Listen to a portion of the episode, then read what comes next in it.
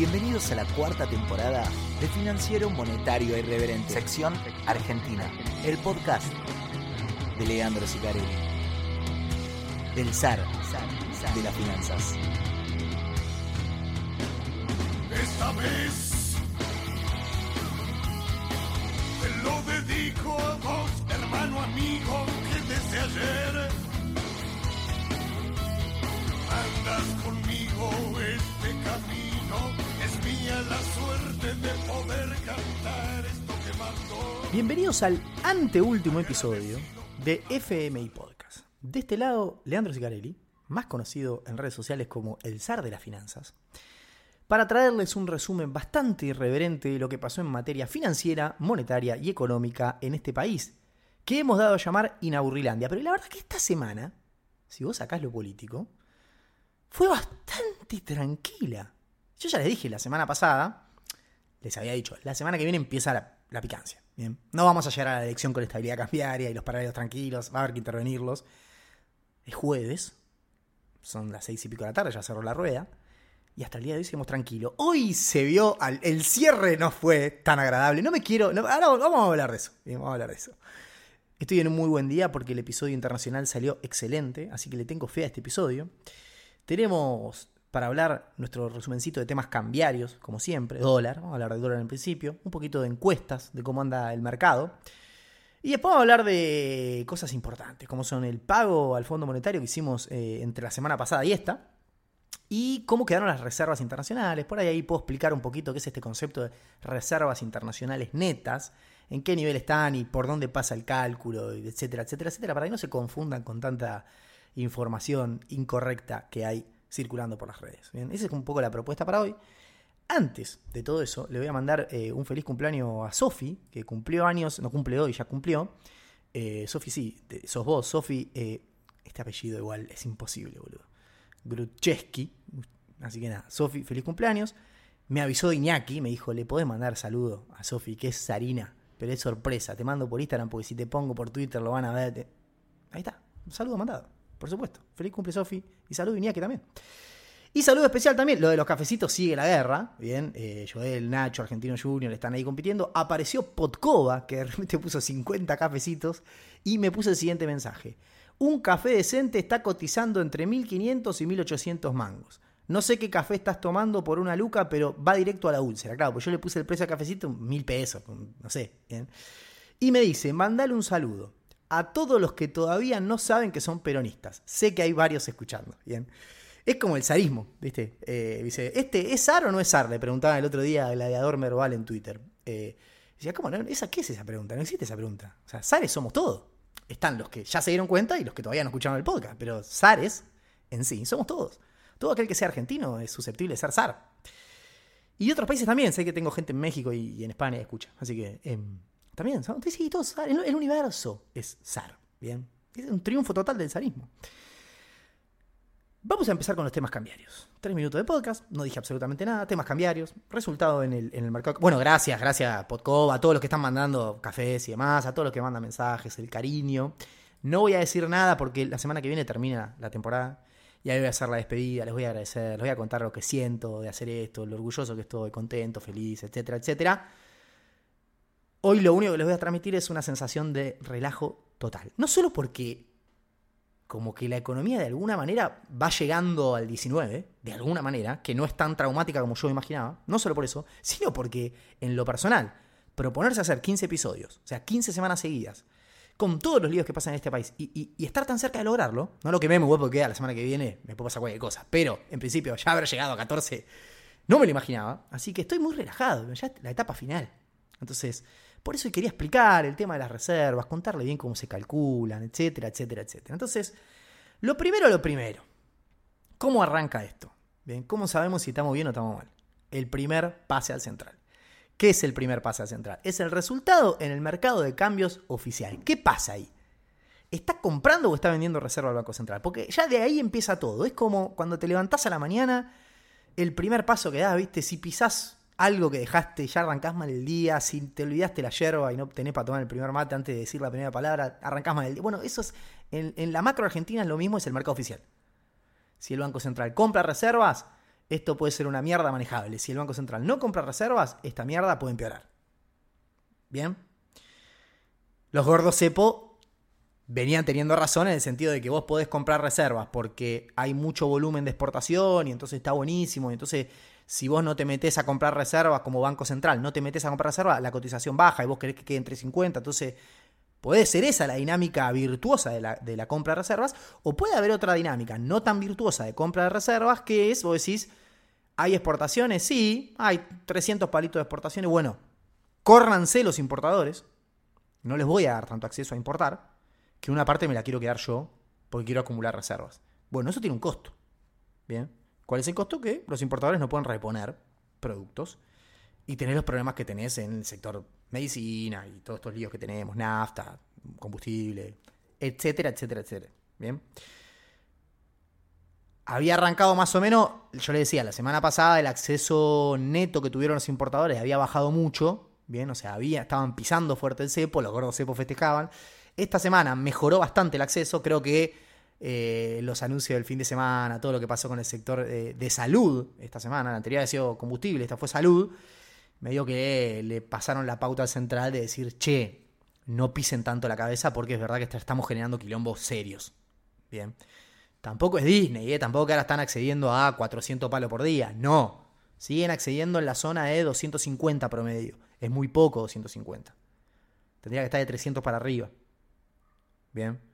Entonces, Central, los primeros, el primer día compró un palito, porque no le alcanzó más, porque si compraba más de un palo le daba acceso, le dejaba a los importadores menos de 200 palos en un día. Nada.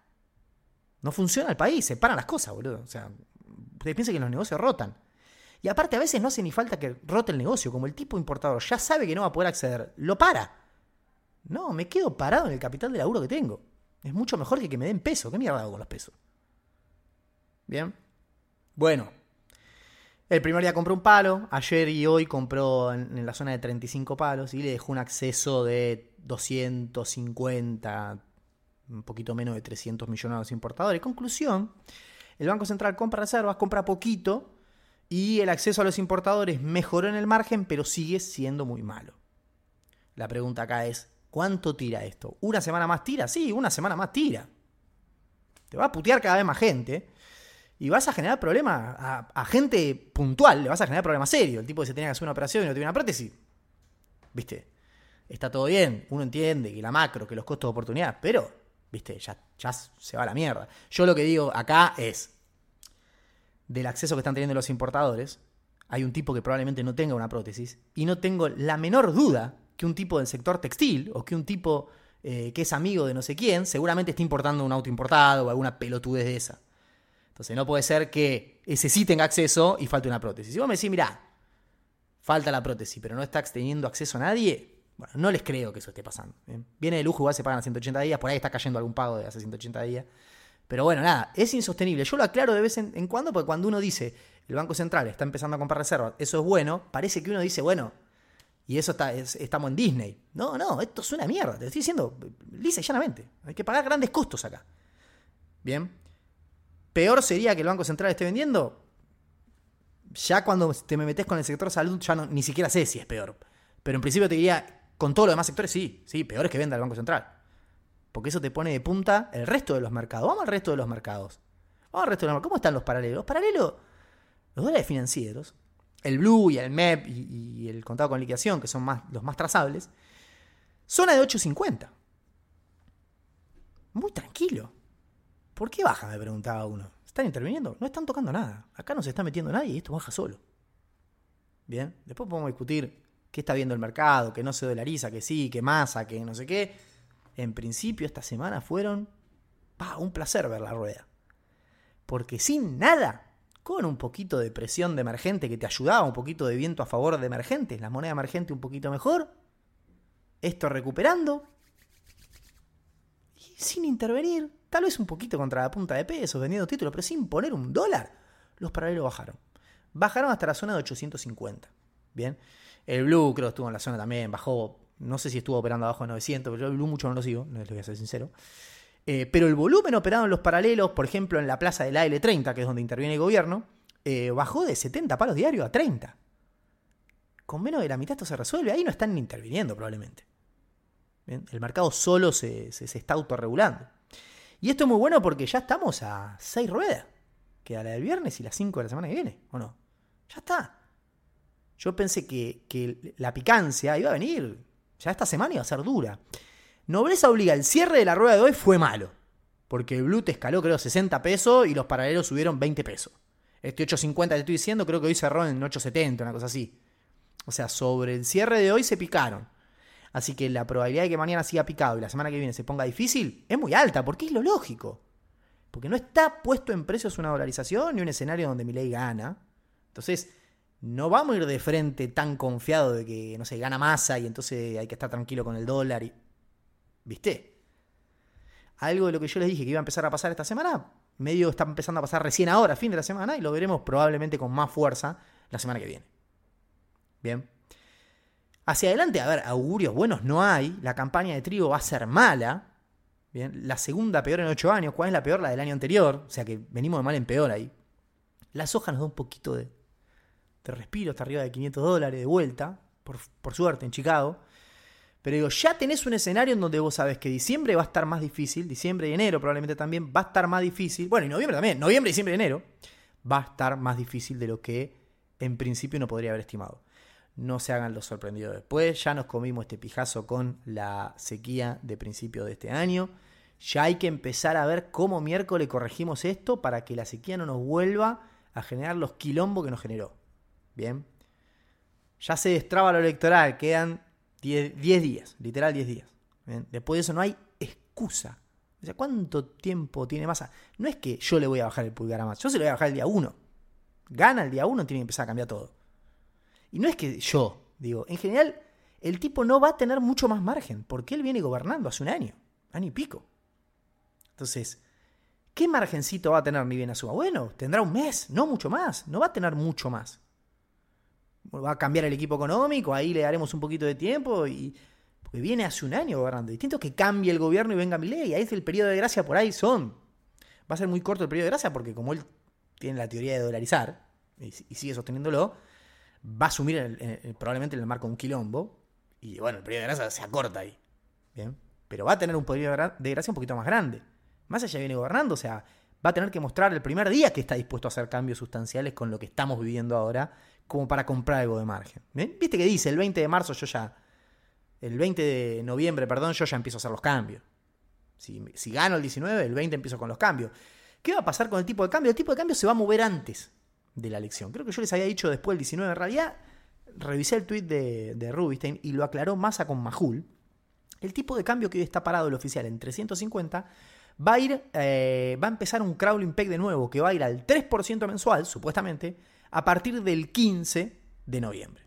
Bien, el 15 de noviembre creo que es eh, uno o dos días después de que sale el IPC de octubre, que va a venir en la zona de 10%. Bien, a partir de ahí, de manera random, el tipo de cambio va a crecer 3% mensual.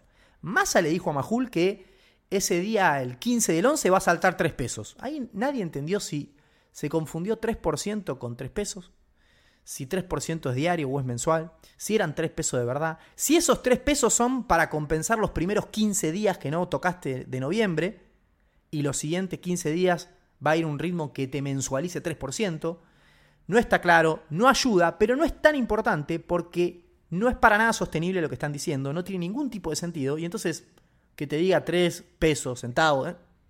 nada, es, es, muy difícil saber hoy a cuánto va a ir el Crowning Peg lo único que sí puedes saber hoy es que yendo a 3 está mal. Literal te acabo de decir que va frente a una mala cosecha de, trigo, que es tu puente hasta la gruesa. No puede ir al 3, negro. La inflación corre al 10, no puede ir al 3. O sea que ya está mal.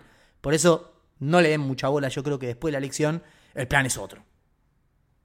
Bien, veremos cuál. Hay que corregir el tipo de cambio oficial. Ya lo hablamos la semana pasada, bien distendido. Yo le decía, el problema es la brecha, no sé qué, si va convergiendo arriba, no tenés que hacer una, corrección a, a, 900 pesos el oficial, pero a la zona de 500, súmenle 10% de nominalidad, ese número que digo, ya pasa una semana más, 3% de nominalidad, menos 2 y pico por ciento de nominalidad, ya ese 500 es algo más, pero en la zona de 500, 600, 600, ponele. Y bueno, debería dar si la brecha converge, para que converja tenés que ordenar lo fiscal y lo monetario. Bien, si no, no cierra. Respecto del dólar, a ver, se empieza a picar, vas en la previa de la elección, hoy no está apreciada una dolarización. antes de la elección de, de la general, en donde Milei había ganado la paso y, parecía que iba a ganar en primera vuelta, 1.200 te pagaban, ¿eh? Vos decías un dólar, 1.200 y los pesos aparecían. Después de que nos enteramos que Massa estaba primero y que Milei en realidad había quedado segundo, eh, cuesta vender arriba de 850. Recién hoy pudiste descargar algo en 870. ¿bien? Y va para abajo, para abajo, para abajo. Y eso lo que te marca es que no está puesta en precio una dolarización. De alguna manera, para mí en, en, acciones, en bonos y en otros activos es más difícil ver qué está prediciando el mercado. Ahora, en el dólar está clarísimo que a mi ley no. Entonces, vos me estás diciendo que de alguna manera el mercado preisea que va a ganar masa. A mí me cierra más este escenario de mercado con una victoria de masa que una victoria de mi ley. Está el escenario en donde vos decís el mercado no corre el tipo de cambio muy fuerte porque sabe que ahora mi ley lo cercaron sabe que Juntos por el Cambio le va a dar la gobernabilidad, pero le va a pedir la dolarización a cambio. Entonces la dolarización no se va a hacer, entonces el tipo de cambio no tiene que correr. Para mí es muy forzado eso. Para mí la interpretación más fácil es pensar de que el mercado está relativamente tranquilo de que puede llegar a ganar masa, por eso el tipo de cambio no corre. Ahora, acá alguien está equivocado. Lo vamos a ver el 19. Bien. De acá al 19 quedan 6 ruedas, puede cambiar, pero con los precios que hay hoy el mercado no está diciendo lo que sí dicen las encuestas de dos encuestas que, que, revisé, bien, ahí tenés 1816, las, como que las sistematiza siempre, las pasa, eh, en 9 gana Milei. De vuelta, en dos encuestas, de 12 encuestas, perdón, en 9 gana Milei el balotaje. Que es el escenario base con el que yo trabajo. No me parece ser el escenario base con el que esté trabajando el mercado. Acá alguien se equivoca. El mercado ya se ha equivocado. Los mercados se equivocan. Ustedes le dicen, eh, cuando vos entras a operar y empezás a trabajar en los mercados financieros, te dicen la frase esa, los mercados no se equivocan. En realidad está bien esa frase, vos se la enseñás a un pibe que entra en esto, pero no tiene mucho sentido, de hecho los mercados sí se equivocan. Eh, lo que vos le decís, lo querés, la diferencia entre saber y entender. ¿bien? Sabés la frase y cualquier boludo en Twitter te va a decir, los mercados no se equivocan. Los mercados se equivocan, claramente se equivocan. ¿bien? Fíjate cómo eh, recogen, después de cada resultado electoral, corrigen todos los precios. ¿Por qué? Porque el viernes estaban equivocados. ¿Por qué? Porque pensaban que iba a salir la elección de una manera y salió de otra. La frase, el sentido que tiene es que vos no podés ponerte en el lugar de querer tener la razón por sobre el mercado y operar en consecuencia. ¿bien? Operar queriéndole ganar y queriéndote pelear con el mercado. Eso es lo que no tiene sentido. Por eso dice, el mercado en el mediano plazo no se equivoca porque siempre corrige. Y ahora en el corto plazo puede estar equivocado. De hecho, para mí está equivocado el mercado. Pues está poniendo en precios una victoria de masa que según las encuestas no se daría. Alguno podrá decir, según las encuestas, no pegan una de las encuestas. Total, 100% cierto, sí. Pero es el insumo que tenemos de vuelta para construir un escenario base. En economía, en finanzas, en negocios, en cualquier sector normal, tenés que usar la data que hay disponible. ¿Es la mejor? Probablemente no. Y otra cosa que le voy a decir, en todas las encuestas la diferencia es chica. Con lo cual, si encima de las encuestas pifian, las, la diferencia chica, estamos a la buena de Dios. El mercado, de alguna manera, está poniendo en precio más un masa que un Milei, sobre todo por el tipo de cambio. Para equity, para bonos, ni masa ni Milei son un, gran escenario. Yo lo dije el, día 1, cuando se supo que iba a ser ese el balotaje, le dije, para el mercado esto... A ver, no me acuerdo cómo lo dije, pero de alguna manera como que la cosa tiende al centro, ¿bien? Eso puede ser bueno para los mercados, pero digo, ninguno lo da el candidato que le gusta a los mercados. Bien, así que ya estamos en un recontra óptimo. Pero de alguna manera se encausa, porque si Juntos por el Cambio lo encorseta a Milei, Massa abiertamente te está diciendo que va a ser buena parte de lo que pensamos que hay que hacer. Después podemos discutir, más adelante se podrá discutir. Pues si el plan es Melconian y desdoblar, la verdad que no le tengo fe, pero bueno, veremos.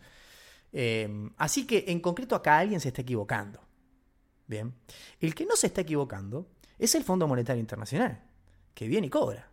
Viene, cobra un día, cobra el otro.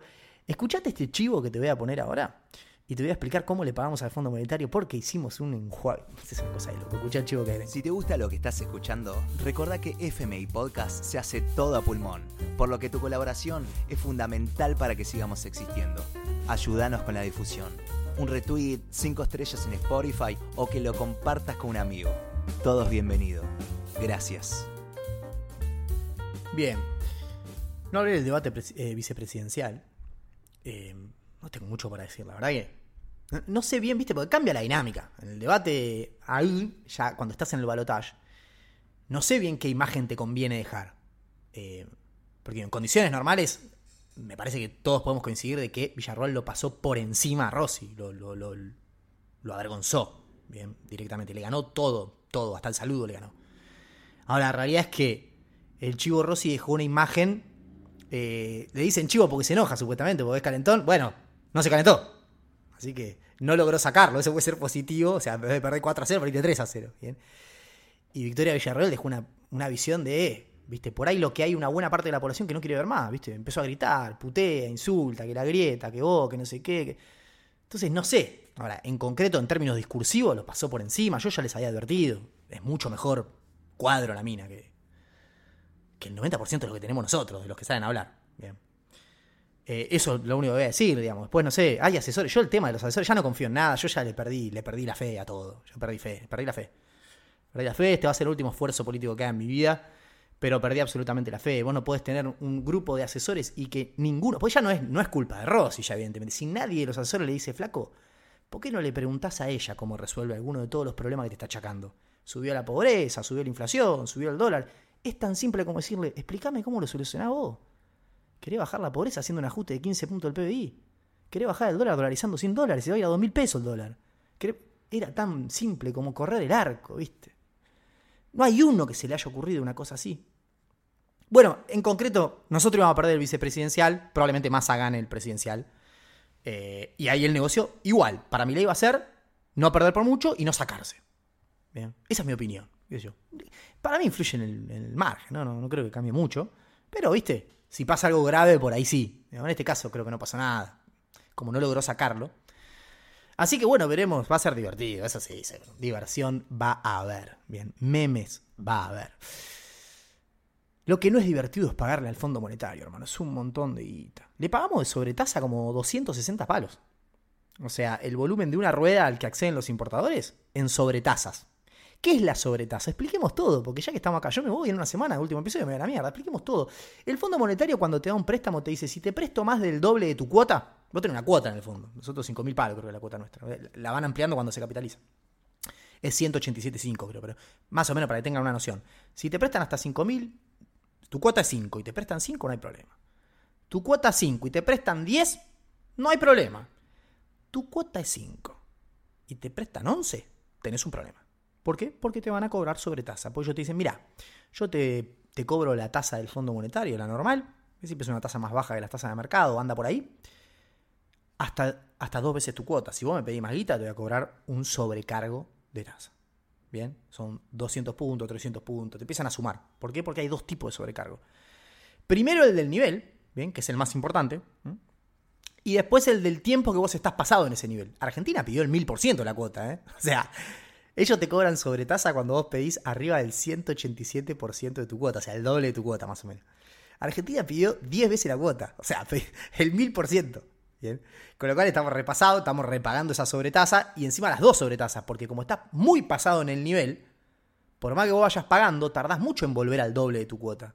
O sea que si vos te permaneces dos años por encima del doble de tu cuota, hay una nueva sobretasa.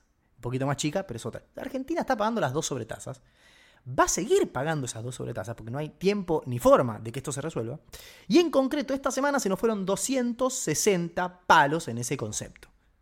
Bien, es una discusión que la gente del fondo te dice, no hay estrategia más boluda y equivocada para encarar la negociación con el fondo que la acusó Argentina es empezar la discusión por la sobretasa. Y lo dice el loco este eh, Werner, dice el que hizo el libro, ¿viste? Eso no lo va a decidir por Argentina, tenemos que discutir en el directorio, va a tardar años en decidirlo. Y aparte no era tanta plata, no sé por qué se entraron en la discusión ahí cuando había otras cosas para negociar. Y bueno, así le fue. Eso es lo que dicen desde el Fondo Monetario que hicimos. En concreto, teníamos que hacer dos pagos muy grandes al Fondo Monetario. Primero, el pago de octubre. Bien, los pagos de octubre sumaban 2.600 millones de dólares. Yo ya les comenté que Argentina no tenía 2.600 millones de dólares en DEX para pagarle al Fondo Monetario. ¿Cuánto tenía? Tenía más o menos 1.800 millones. Bien. Y ahí ya empieza la primera triquiñuela. Es los datos de reservas internacionales, netas, brutas, son un enjuague, es un quilombo. Y es peligroso eso porque la gente que no entiende mucho se pone a hacer números con esto y hace un desastre. Bien, y hace un desastre. Eh, por ahí algún comentario más hago sobre esto. Ahora, en concreto, ¿qué pasó? Último día de octubre, nosotros teníamos que pagarle 2.600 millones. Teníamos solo 1.800. ¿De dónde sale el resto? Ya lo hablamos. Segundo tramo del swap con China. Bien. Todo lo que faltaba entre 1.800 y 2.600 se ponía del swap. Bien. En concreto, el 31 de octubre no le pagamos los 2.600, sino que le pagamos 1.800 nada más.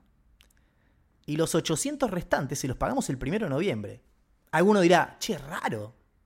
Porque estaba todo junto el pago. Eran tres pagos que sumaban 2.600. ¿Por qué hicieron dos un día y uno el otro? A mí me da la sensación que eso fue así porque el primer día cancelaron de manera automática con los decks que ya tenían, que es 1.800. Y el segundo día cancelaron con yuanes, que estarían no sabemos bien dónde, pero se los dieron al Fondo Monetario por 800.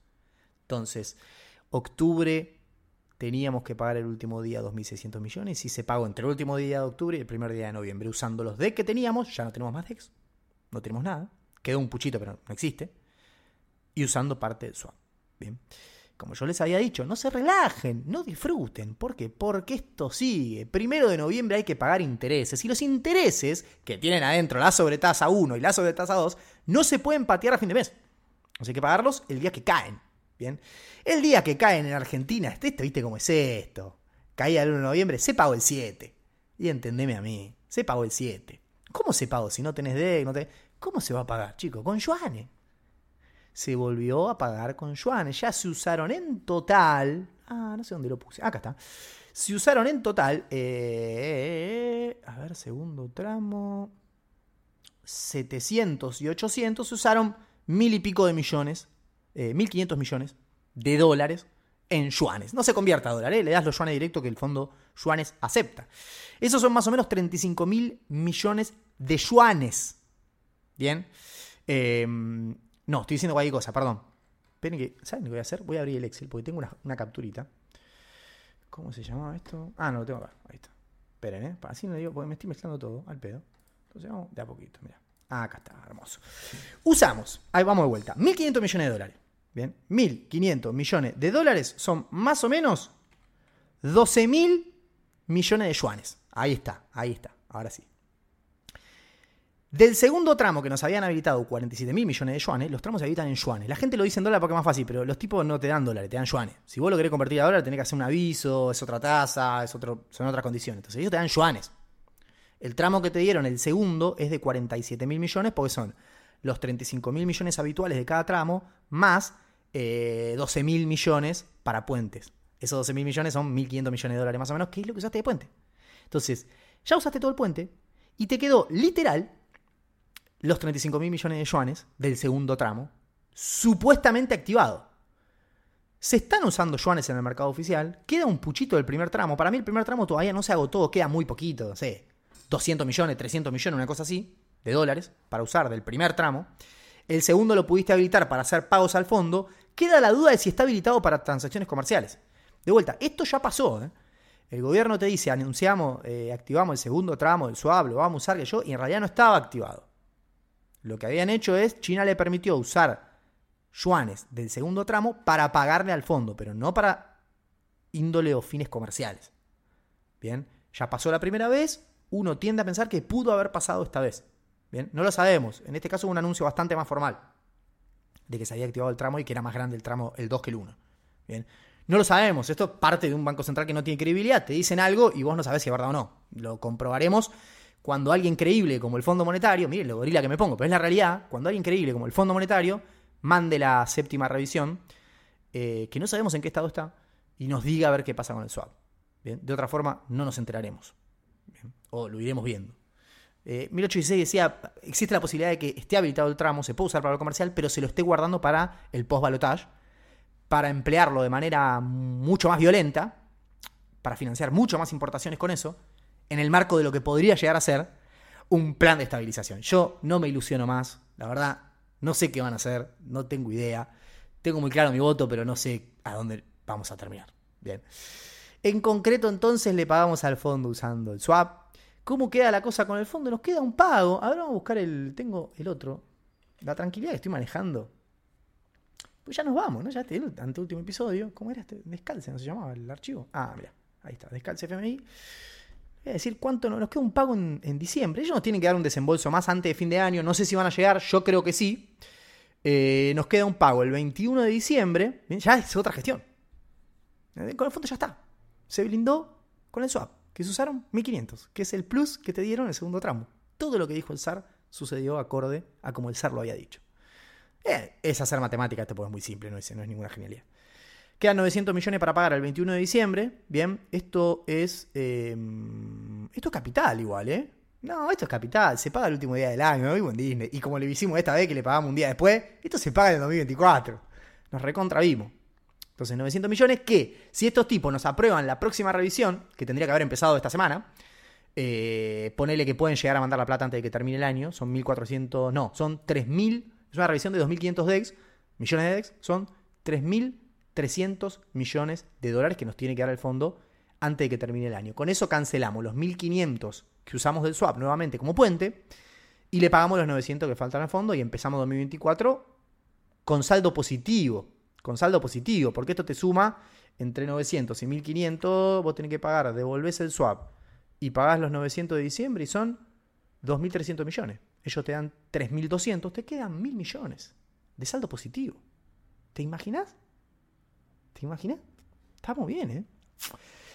Obviamente, cuando el Banco Central utiliza el swap, lo que hace básicamente es engrosar su deuda. El Banco Central se está endeudando con el Banco de Japón. El Banco de Japón, con el Banco, ojalá con el Japón, con el Banco de China. Bien. No, en realidad, bueno, sí, es relativo. El yen está, tiene bastante, está con bastante debilidad. Preferiría endeudarse una moneda más blanda como el yuan antes que el yen. Bien. Por eso también cuando comparan las tasas, ya les dije, la tasa del swap es menor a la tasa de lo que sabemos, pero en principio es creíble eso. Eh, la tasa del swap es menor a la tasa que te cobra eh, el Fondo Monetario Internacional. Y en un caso te endeudas a un conjunto de monedas y en otro caso te endeudas a una moneda que tiene cierta tendencia a la depreciación con el dólar. Siempre mejor endeudarse a una moneda blanda. ¿bien? El yuan no es estrictamente una moneda blanda, pero tampoco es una reserva de valor a nivel global. Bien. Eh, en concreto, lo que hace el Banco Central es aumentar su deuda. Bien. El Banco Central tiene una deuda que no es la deuda de los importadores. Acá mezclan todo. ¿bien? El Banco Central, eh, los que deben plata son los importadores a sus casas matrices.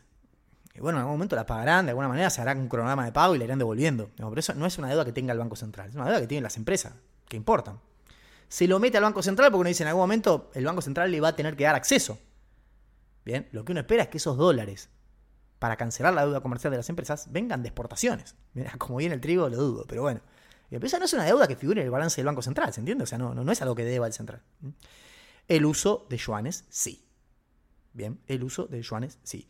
El Banco Central tiene un stock de reservas y se va endeudando con distintos organismos. ¿bien? Tiene una deuda con CEDESA, tiene una deuda con el Banco de Pagos, tiene una deuda con el Banco Popular Chino, tiene una deuda con los bancos argentinos, pues le debe los encajes de los depósitos. ¿bien? ¿Cuál es la cuenta que se hace acá? La cuenta es cuántas reservas tiene y cuántas debe. Bien, entonces, como cualquier balance en dólares, el Banco Central tiene un activo que son las reservas y un pasivo que son las deudas. Bueno, las deudas en dólares son más grandes que los activos en dólares. En divisa, porque hay muchos yuanes en el medio. Por eso se dice que el Banco Central tiene reservas netas negativas. ¿Cuánto tiene de reservas netas negativas? Ah, lo tengo el cálculo acá. Lo hice muy rápido igual, ¿eh? Esto. Casi 11 mil millones de dólares debe el Banco Central. Bien. ¿Qué significa eso? Que está girando. Está girando. ¿Qué cosas está usando? El dinero fungible. La única diferenciación seria que podemos hacer es entre yuanes y dólares. Bien.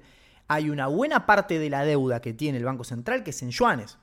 ¿Cuánto es básicamente la deuda en yuanes que tiene el Banco Central? 18 mil millones de dólares. 18 mil millones de dólares es el total del swap que el Banco Central debe. Ahora, ¿cuánto tiene yuanes en las reservas? En las reservas debe tener 8.500 millones. ¿Por qué? Porque el resto lo usó. Porque el resto lo usó. Entonces hoy tiene 20.000 palos en la reserva. 8 son yuanes. ¿El resto qué son? Y el resto tiene todo. Tenés título del Tesoro americano.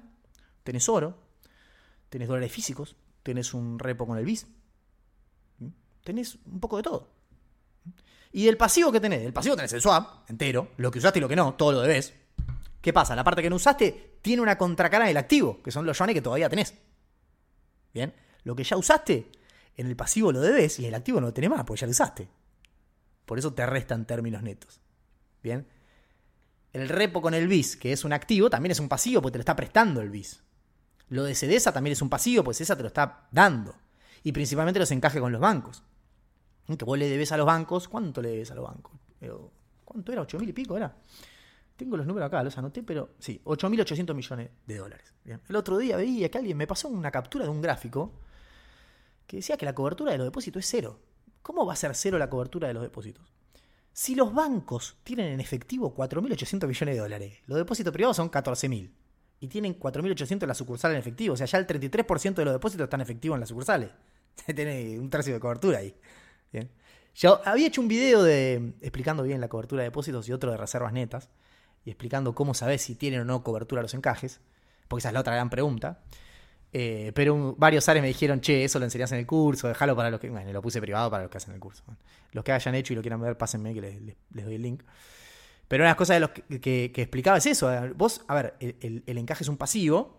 Mientras vos tengas activos en dólares para respaldarlo, está bien. A ver, cuando vos vas a una situación de estrés, como puede ser una dolarización, pues eso siempre, si ustedes van a todos los archivos míos, yo siempre dije, está todo bien, siempre y cuando no querramos hacer alguna locura. Ejemplo, dolarizar. Bueno, cuando uno decía eso, yo pensé que mi ley sacaba 14, después sacó 30, boludo, qué sé yo, ya está. Se los advertí en aquel episodio que le dije, ustedes saben lo que hay que hacer, era el único riesgo posible y ese riesgo está. El sistema fue un estrés, se llevaban 100 palos por día. Los aviones de billete que trajo Central se los, se los comieron en 15 días los bancos. Bien, buena parte siguen los bancos, pero... Y acá el problema empieza a ser un problema de qué tan líquidos son los activos brutos, no los netos, porque los encajes no hace falta tener reserva neta para devolverlo el encaje es un pasivo, con lo cual si vos tenés algún activo en dólares, lo, redimís con eso. Y es el pasivo más exigible en el corto plazo. No me voy a poner técnico, eso está en el video, pero digo, ni el BIS, ni CEDESA, ni los chinos te pueden exigir la plata de un día para el otro. Los bancos el encaje sí. Por eso el primero que va a cobrar va a ser el encaje.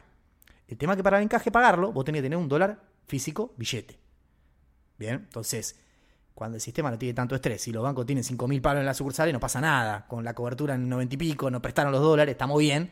El tema cuando te empezaron a llevar 150 palos por día de depósitos y el canje te pedían 60 palos por día, y bueno, ahí empezó a ser un poco más complicado, pero los aviones vienen con 300 palos nada más.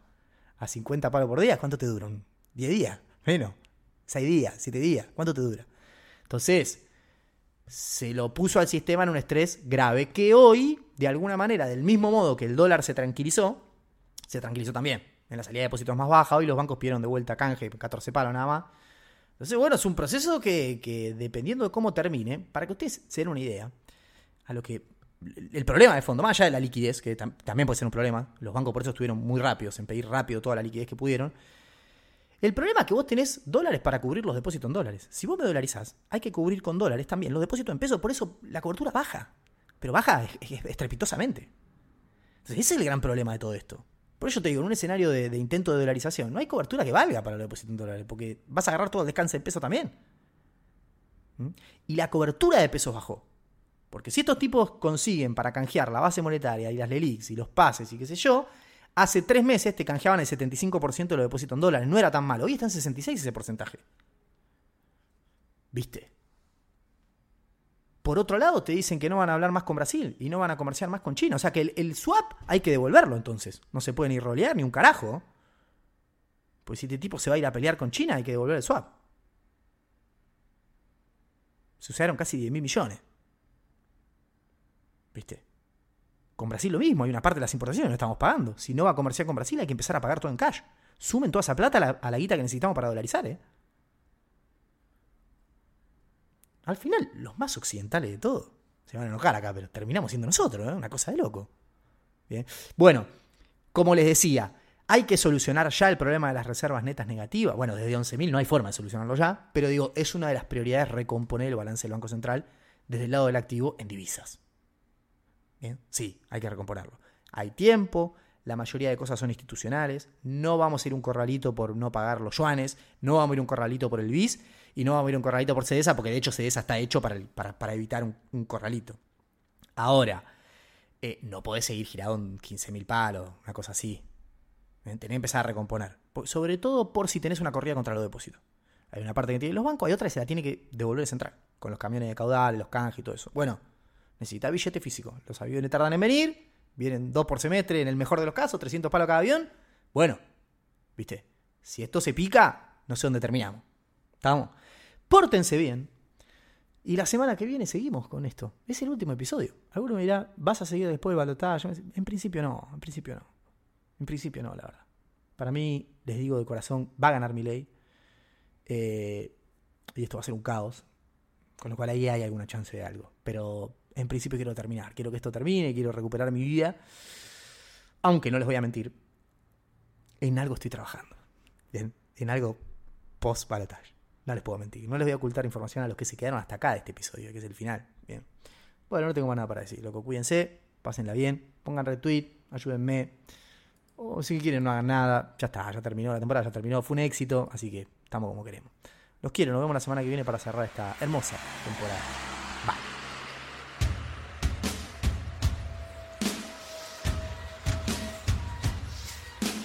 Acabas de escuchar FMI Podcast. No te olvides de compartirlo y ayudarnos con la difusión.